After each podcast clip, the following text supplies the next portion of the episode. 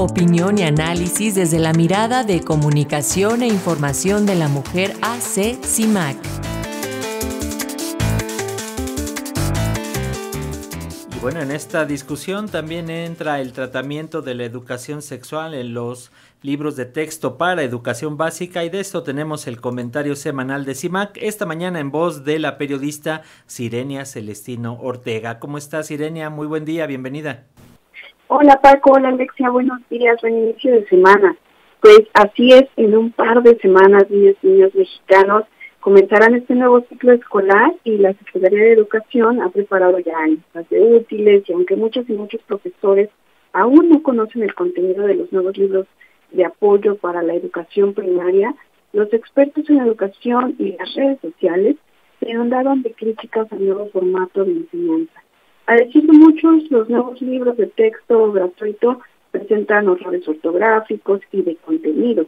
Ya no habrá un libro específico por materia, por ejemplo, sino que dos eh, incluyen las diferentes materias y los tres libros de apoyo eh, tienen materiales para trabajar en aula, materiales escolares y comunitarios, es decir, ha cambiado la forma. Quiero centrarme en los contenidos sobre sexualidad y violencia, porque la información y el conocimiento es un elemento primordial para el ejercicio de los derechos sexuales y los derechos reproductivos.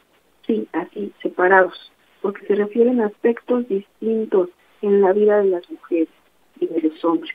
De acuerdo con la OMS, la Organización Mundial de la Salud, la educación sexual integral brinda a los jóvenes información precisa y apropiada para su edad sobre la sexualidad y su salud sexual y reproductiva, la cual es fundamental para su salud y supervivencia. La OMS recomienda que los programas se basen en un plan de estudios establecido, que sean científicamente correctos, se adapten a las diferentes edades y sean integrales, es decir, que abarquen diversos temas sobre sexualidad, salud sexual y reproductiva a lo largo de la infancia y la adolescencia. Los libros del ciclo pasado hablaban de la sexualidad en sexto grado con ejemplos sobre el noviazgo, mientras que la reproducción era abordada con ejemplos de reproducción animal. En los nuevos libros, el libro de sexto grado, Nuestros Saberes, incluye las definiciones de salud sexual como el estado de bienestar físico, social y mental en relación con la sexualidad, que refiere el respeto de, eh, derecho de las personas a vivir experiencias sexuales informadas, seguras y placenteras, libres de discriminación, coacción y violencia, y de la salud reproductiva como un estado físico, mental y social relacionado con un sistema reproductivo, su desarrollo y procesos que afectan la buena salud. En consecuencia, la salud reproductiva señala la capacidad de disfrutar de una vida sexual satisfactoria y sin riesgos de procrear, así como la libertad para decidir hacerlo o no, cuándo y con qué frecuencia. Ese estado de completo bienestar físico, social y mental, así como la ausencia de afectaciones o enfermedades en todos los aspectos relacionados con la reproducción, los procesos y funciones.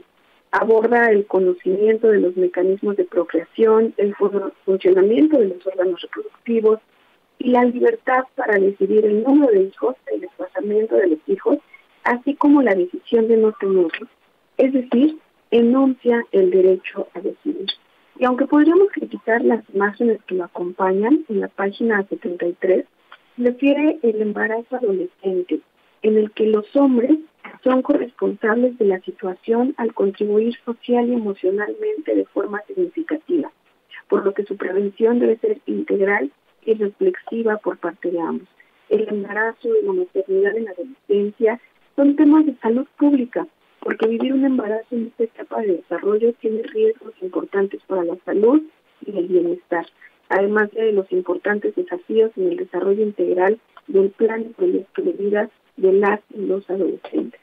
El libro aborda infecciones de transmisión sexual, autocuidado, vasectomía, entre otros contenidos científicos de salud, de la naturaleza, pero también de resolución de conflictos, un gran cambio. En los libros de quinto encontramos mensajes sobre la paz, el derecho a migrar, la prevención de la violencia de género. En cuarto, escuchar para resolver conflictos, el papel de las mujeres en el trabajo de cuidado, el entendimiento de lo que me hace diferente y de cómo se construye mi comunidad. En el libro Nuestros Saberes de cuarto grado, en la página 78, explica los caracteres sexuales secundarios, explica la eyaculación en los hombres y la menstruación en las mujeres, en los libros de proyectos del aula, página 174, habla del contenido de cómo está cambiando mi cuerpo, e invita a conversar sobre los cambios en la pubertad y la adolescencia, a reconocer los miedos y explicar cómo afrontarlos. Una aclaración, existe la eyaculación femenina, pero aún estamos un poquito lejos del reconocimiento del placer para las mujeres. En materia de violencia, las aborda desde los estereotipos de género, lo que ayuda a identificar la marca de discriminación basada en la diferencia sexual y así identificar por qué la violencia contra las mujeres es tan clara en la sociedad. No retoma los tipos de violencia de acuerdo con la ley, pero también es un gran alianza. Si bien hay mucho por mejorar, los libros de texto contienen importantes aportaciones para la educación integral sexual. Contiene incluso un calendario menstrual, habla de los tabúes que existen en algunos países para abordar la sexualidad. El gran ausente es el consentimiento y los límites que podrían hacer la diferencia frente al alto índice de violencia sexual contra niñas dentro y fuera de las aulas. Pero este es un gran avance. Les invito a revisar los libros de texto con un ojo crítico porque invita a la enseñanza en colectiva. Por supuesto, hay mucho que mejorar, temas para incluir, pero sin duda es un enfoque novedoso y me parece que es un gran paso. Muchísimas gracias por la escucha esta mañana.